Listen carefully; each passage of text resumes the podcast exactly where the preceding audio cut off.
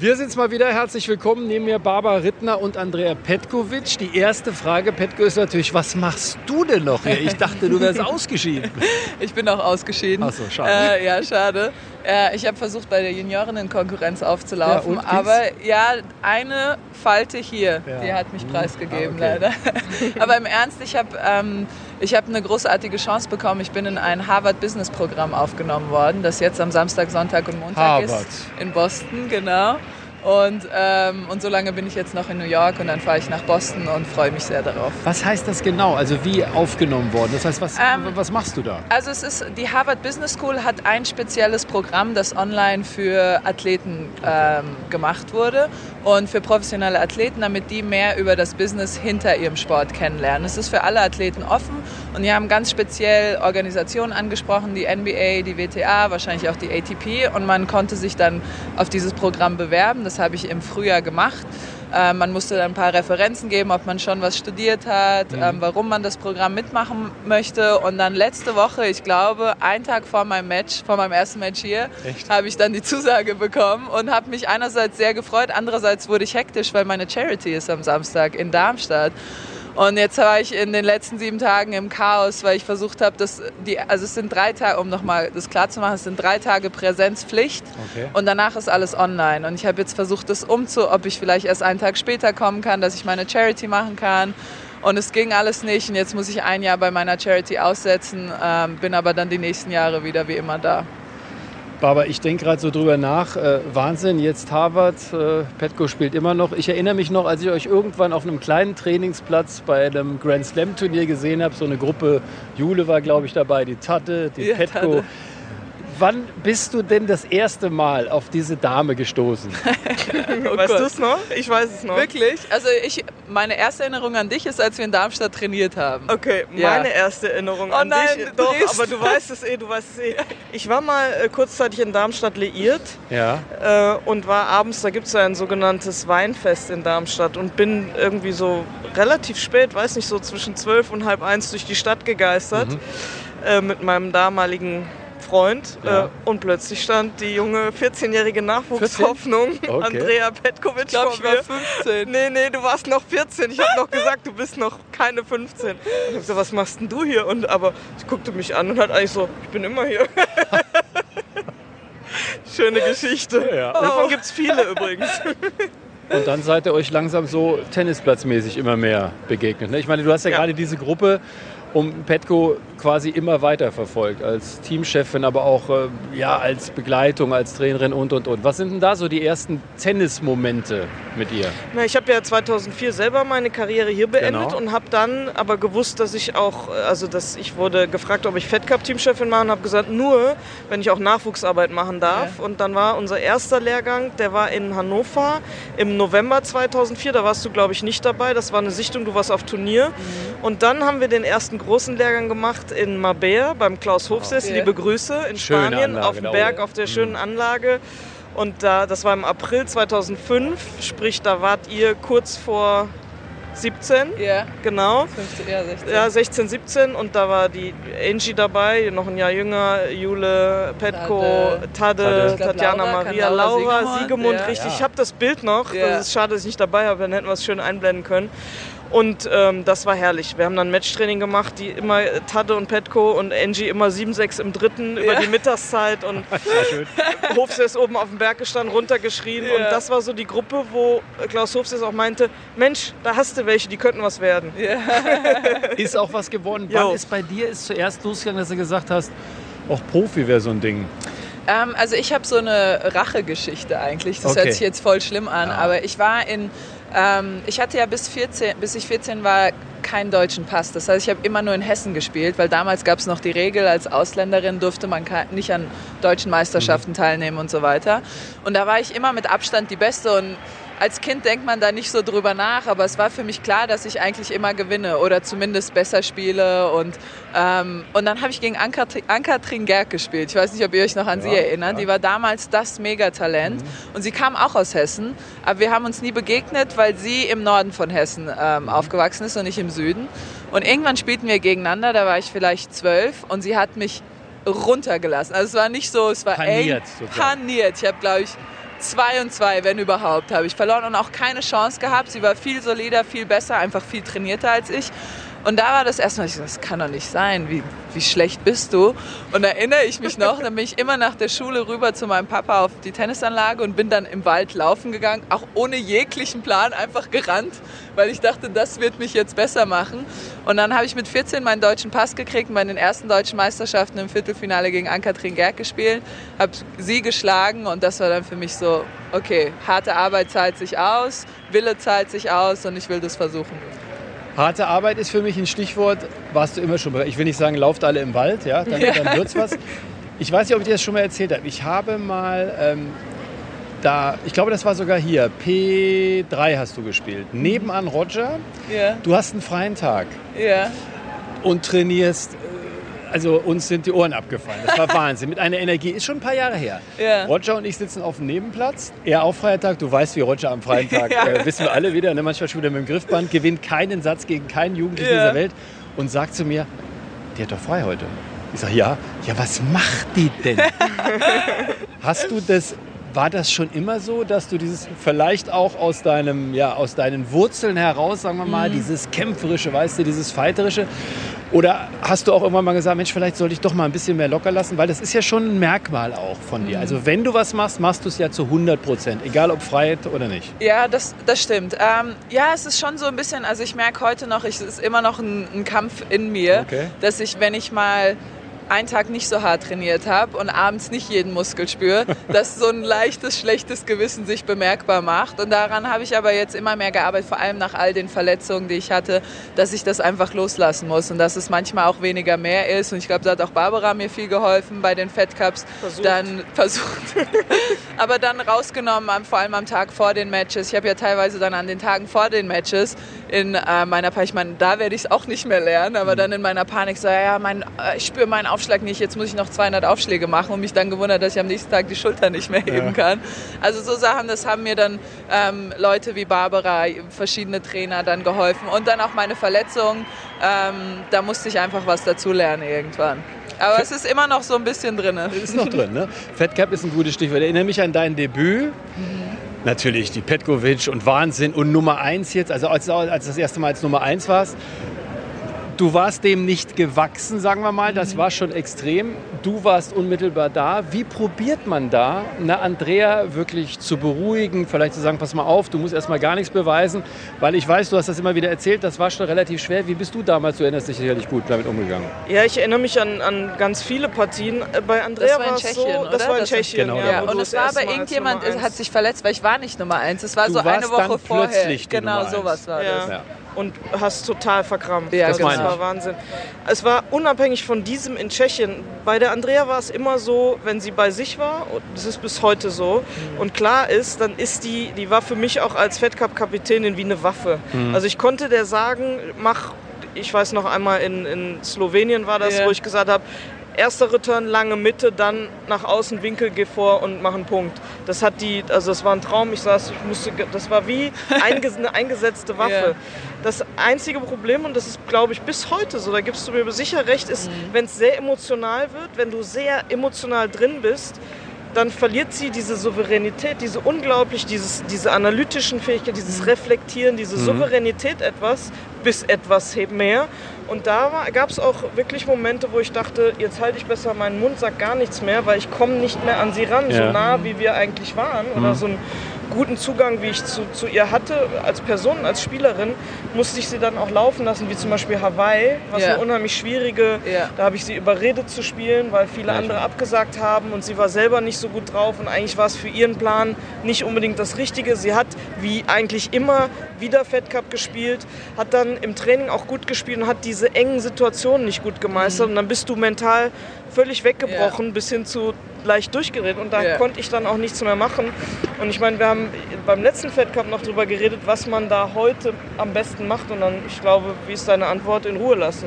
Oder? Ja, ich weiß es selbst nicht. Also ich habe jetzt in den letzten drei Wochen, habe ich glaube ich das erste Mal in meiner ganzen Karriere so ein bisschen die Kurve gekriegt. Ich habe auch mit jemandem angefangen zu arbeiten, mhm. der mir da hilft, ähm, weil einfach viele ähm, bei mir auch viele Traumata eben, das hört sich jetzt super schlimm an, aber ich meine einfach gewisse Sachen ähm, automatisiert sind äh, von dieser Zeit, als ich hochkam Und auf diesen kleinen Turnieren dachte, hier geht es ums Überleben, weil es ging auch irgendwie ums Ja. Überleben. Meine Eltern hatten nicht wahnsinnig viel Geld, Ja. dass sie mich überall hinschicken konnten. Ich bin immer alleine gereist, ohne Trainer.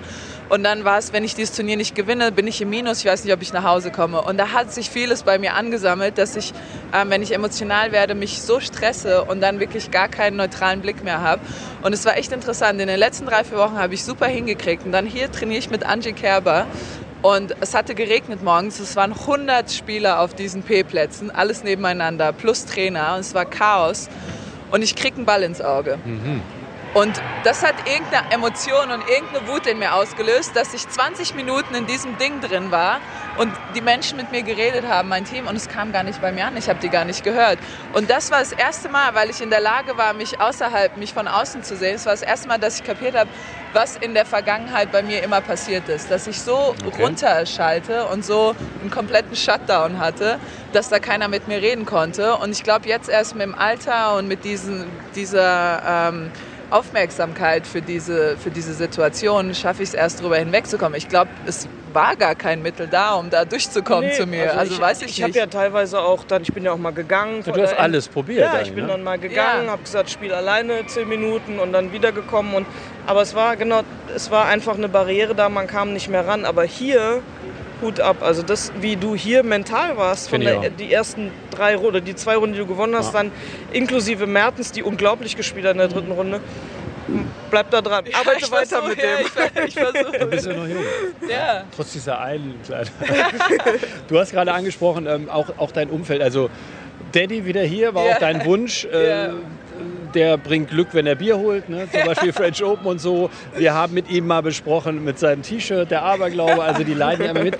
Aber du hast auch gesagt, am Anfang war das auch nicht so einfach für deine Eltern. Ja. Ne? Mama auch großer Fan, deine Schwester, die berühmte WG, die wir Genau. kennen. Ähm, wie war das für die Familie ähm, und vor allen Dingen auch für dich? Weil für dich ist das ja auch Druck, weil du natürlich spürst, das geht ja, Ja. vielen so, was die Familie investiert. Genau. Weißt du, es geht immer um die Andi Ja. und die stehen zurück. Das kennen wir vielleicht alle so ein bisschen aus eigener Erfahrung. Ja. Wie war das für dich? Ähm, ja, das war für mich, glaube ich, am schwierigsten, ähm, auch in, in der Beziehung mit meiner Schwester, weil wir sehr, sehr eng sind. Und ich habe gespürt, dass meine Eltern wollten mir so gut helfen, wie sie konnten. Aber das hat natürlich, es war viel Aufwand im Tennis, viel Reisen. Und dann war meine Schwester allein zu Fokus Hause. dann, ja. Und dann hatten die ein schlechtes Gewissen, meiner Ja. schlechter ging. Also es war dann immer so ein, Ja. so ein Strudel an Schuldgefühlen bei meinen Eltern. Lassen sie jetzt meine Schwester im Stich, wobei die das gar nicht so Mhm. empfindet, weil sie einfach jemand ist, der sehr gerne im, im Hintergrund steht und eher schüchtern ist. Und, ähm, und das habe ich, natürlich- das hab ich natürlich gespürt. Und dann wollte ich diese, diesen Aufwand bestätigen, den meine Eltern betrieben haben, weil ich wusste ja, und meine Schwester zu Hause. Und das hat mir wahnsinnig viel Druck gemacht. Und als ich dann diesen Sprung auf die WTA-Tour geschafft habe, was für mich in meinen Verletzungen das Allerschlimmste war, dieser Gedanke, was, wenn ich wieder auf die ITFs muss. Was ja gar nicht schlimm ist, Ja. weil dann spielst du halt ITFs und ich weiß, ich bin gut genug, um wieder zurück. Aber das war für mich ein absolutes so zurück in die Jugend, wo ich mich durchkämpfen Ja. muss und keine, kein Geld und ich muss mit acht Leuten Zimmer teilen und wir essen nur die Sandwiches, die wir geklaut haben morgens. Und das ist für mich so. Ja, es so war- war's schon Es war auch. schon so. So war's ja. Im Nachhinein ist es mit die schönste und prägendste Zeit Ja. meines Lebens. Aber ich habe davon viele Stresssituationen mitgenommen. Und wenn mich dann was an die erinnert, dann reagiere ich panisch. Und da bin ich jetzt viel, viel, viel besser. Aber jetzt langsam ähm, wird mir bewusst, was ich so zwischen 20 und 30 alles ähm, mitgeschleppt habe eigentlich. Und nicht nur ich. Ich glaube, alle Tennisspieler, die Ja. irgendwie ähm, aus einem normalen Haushalt kommen, auf einmal Tennis spielen müssen. Und es kostet Geld, es kostet Aufwand. Äh, man hat Geschwister zu Hause. Ich glaube, das haben alle. Da bin ich nicht alleine. Das hast du recht. Und wenn ich sowas höre, Barbara, ideale Person, die mal später einzubinden und das genau den Kids weitergeben, mit denen du gerade zu tun hast. Ja klar, ich, ich versuche das ja jetzt schon, auch so wenig Zeit wie sie haben. aber Wir haben auch schon drüber geredet, ob Ja. sie vielleicht November, Dezember mal nach Stuttgart kommen kann, wenn ein Lehrgang ist. Und hat- sie hat auch schon mit einigen der Jüngeren mal hier und da einen Wortwechsel gehabt. Klar, eine bessere Person gibt es nicht. Auch natürlich eine Angie Kerber, aber die ist einfach nicht so offen damit und nicht so, so klar, warum was ist. Das, Ja. ist. das bewundere ich an dir, wie analytisch und, und eben reflektiert du bist. Aber klar, besser geht's nicht. Deswegen erstmal soll sie noch ein bisschen spielen, trotz Harvard. Ja. Weil das war ziemlich gut noch hier und äh, dann aber auf jeden Fall auch in irgendeiner Form dem Tennis ein bisschen erhalten bleiben und am liebsten eben auch für die Jugendlichen Ja. da so ein bisschen was zurückgeben, weitergeben, was man selber eben ja vielleicht doch auch anders machen würde. Und welche Spleens man vielleicht nicht haben sollte. Erzähl mal ein bisschen was. Was sind die Spleens, die du sagst? Also ich habe ja schon, du hast ja mal erzählt, äh, Könige, glaube ich, Königsnamenschläger. Ne? Ja. Das hatten wir schon mal. Das finde ich stark. Die ist nicht eine Henry oder so? Oder? Ja, ich hatte König Henry, ich natürlich. hatte Friedrich. Damit du die ich Schläger alle. gut behandelst. Damit hat er nicht geklappt, deswegen Wollte habe ich ich gerade wieder. die Bei, armen bei Könige. Sascha Zverev hat es auch nicht geklappt. Da sind drei Könige tot übrigens hier bei der US Open. Leider. Da sind leider gestorben Ich in habe der keinen Trainingsphase. einzigen Schläger zerhackt hier. Also ich bin stolz, aber, Aber Kopfschmerzen keine, haben die. Was hast, hast du noch irgendwas Spleens-Rituale oder hast du probiert, das so ein bisschen wegzudrücken? Also, ja, also was ich jetzt äh, inzwischen, was ich nur noch, ich habe eine abendliche Vor-Match-Routine, die so eine Stunde dauert, Ja, oh, okay. eineinhalb, aber die ist nicht mehr so verbissen. Früher war es wirklich Aberglaube und das ist dann eigentlich auch schon Mhm. Wird Stress, da Aberglaube. wird Das Stress. ist Stress, Ja. genau, Zwang. Und jetzt ist es wirklich so eine Routine, wie ich mich aufs Match vorbereite, die mich eher entspannt. Ich nehme eine lange Dusche Mhm. ähm, und danach bereite ich meine Tasche schon vor. Und ich schreibe mir immer jetzt, das war auch der Zettel, den ich ausgepackt habe während der Match, ich schreibe mir abends vorm Match höchstens drei bis vier Sachen auf, auf die ich mich konzentrieren möchte. Davon sind zwei immer mental und zwei technisch oder spielerisch.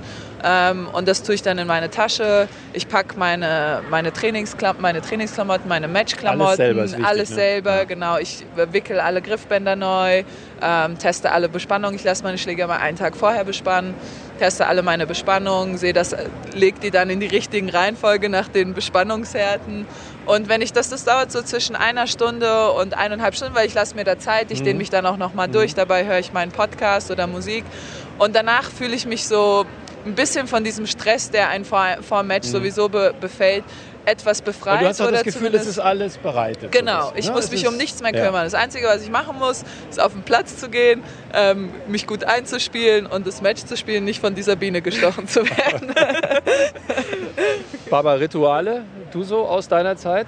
Ja, es war ähnlich. Also ich musste auch immer wissen, es ist alles vorbereitet und ich musste auch wissen, was ich anziehe. Mhm. Und hast auch viel selbst gemacht, ne? alles selber Ja, gemacht. genau. Also das, äh, ich glaube, das, das Kein machen Mensch geht an meine Schläger. Ja, genau. Ich kann Ah. es auch nicht. Ja. Jule ist Tommy da Haas äh, ausgerastet. das Jule ist sehr entspannt. Ja, super Auch Be entspannt. Beseitungshärte, und, ja. Ja, aber sie macht doch ihre Schläger, Ja, lässt ja. sie an. Ich Ja, ja. in, beim Fed Cup habe ich sie gefragt, ich so, Jule, der Flo macht und so, ja. Ich so, pff, Respekt. Wenn ich so Ja, entspannt ja, ja. wäre, würde mir helfen. Aber bei dir? Nö, also ich war weniger zwanghaft. Ich habe immer, wenn ich gewonnen habe, ähm, in der gleichen Dusche geduscht. Das war so ein bisschen ein kleiner Spleen. Äh, ansonsten hatte ich nicht besonders viel Zwänge. Ich habe mich sonst genug gestresst. Was macht dein Buch? Ähm, gut, also ich werde immer besser, das, was leider heißt, dass die anfänglichen Kapitel, die ich geschrieben habe, wahrscheinlich alle im Schredder landen werden.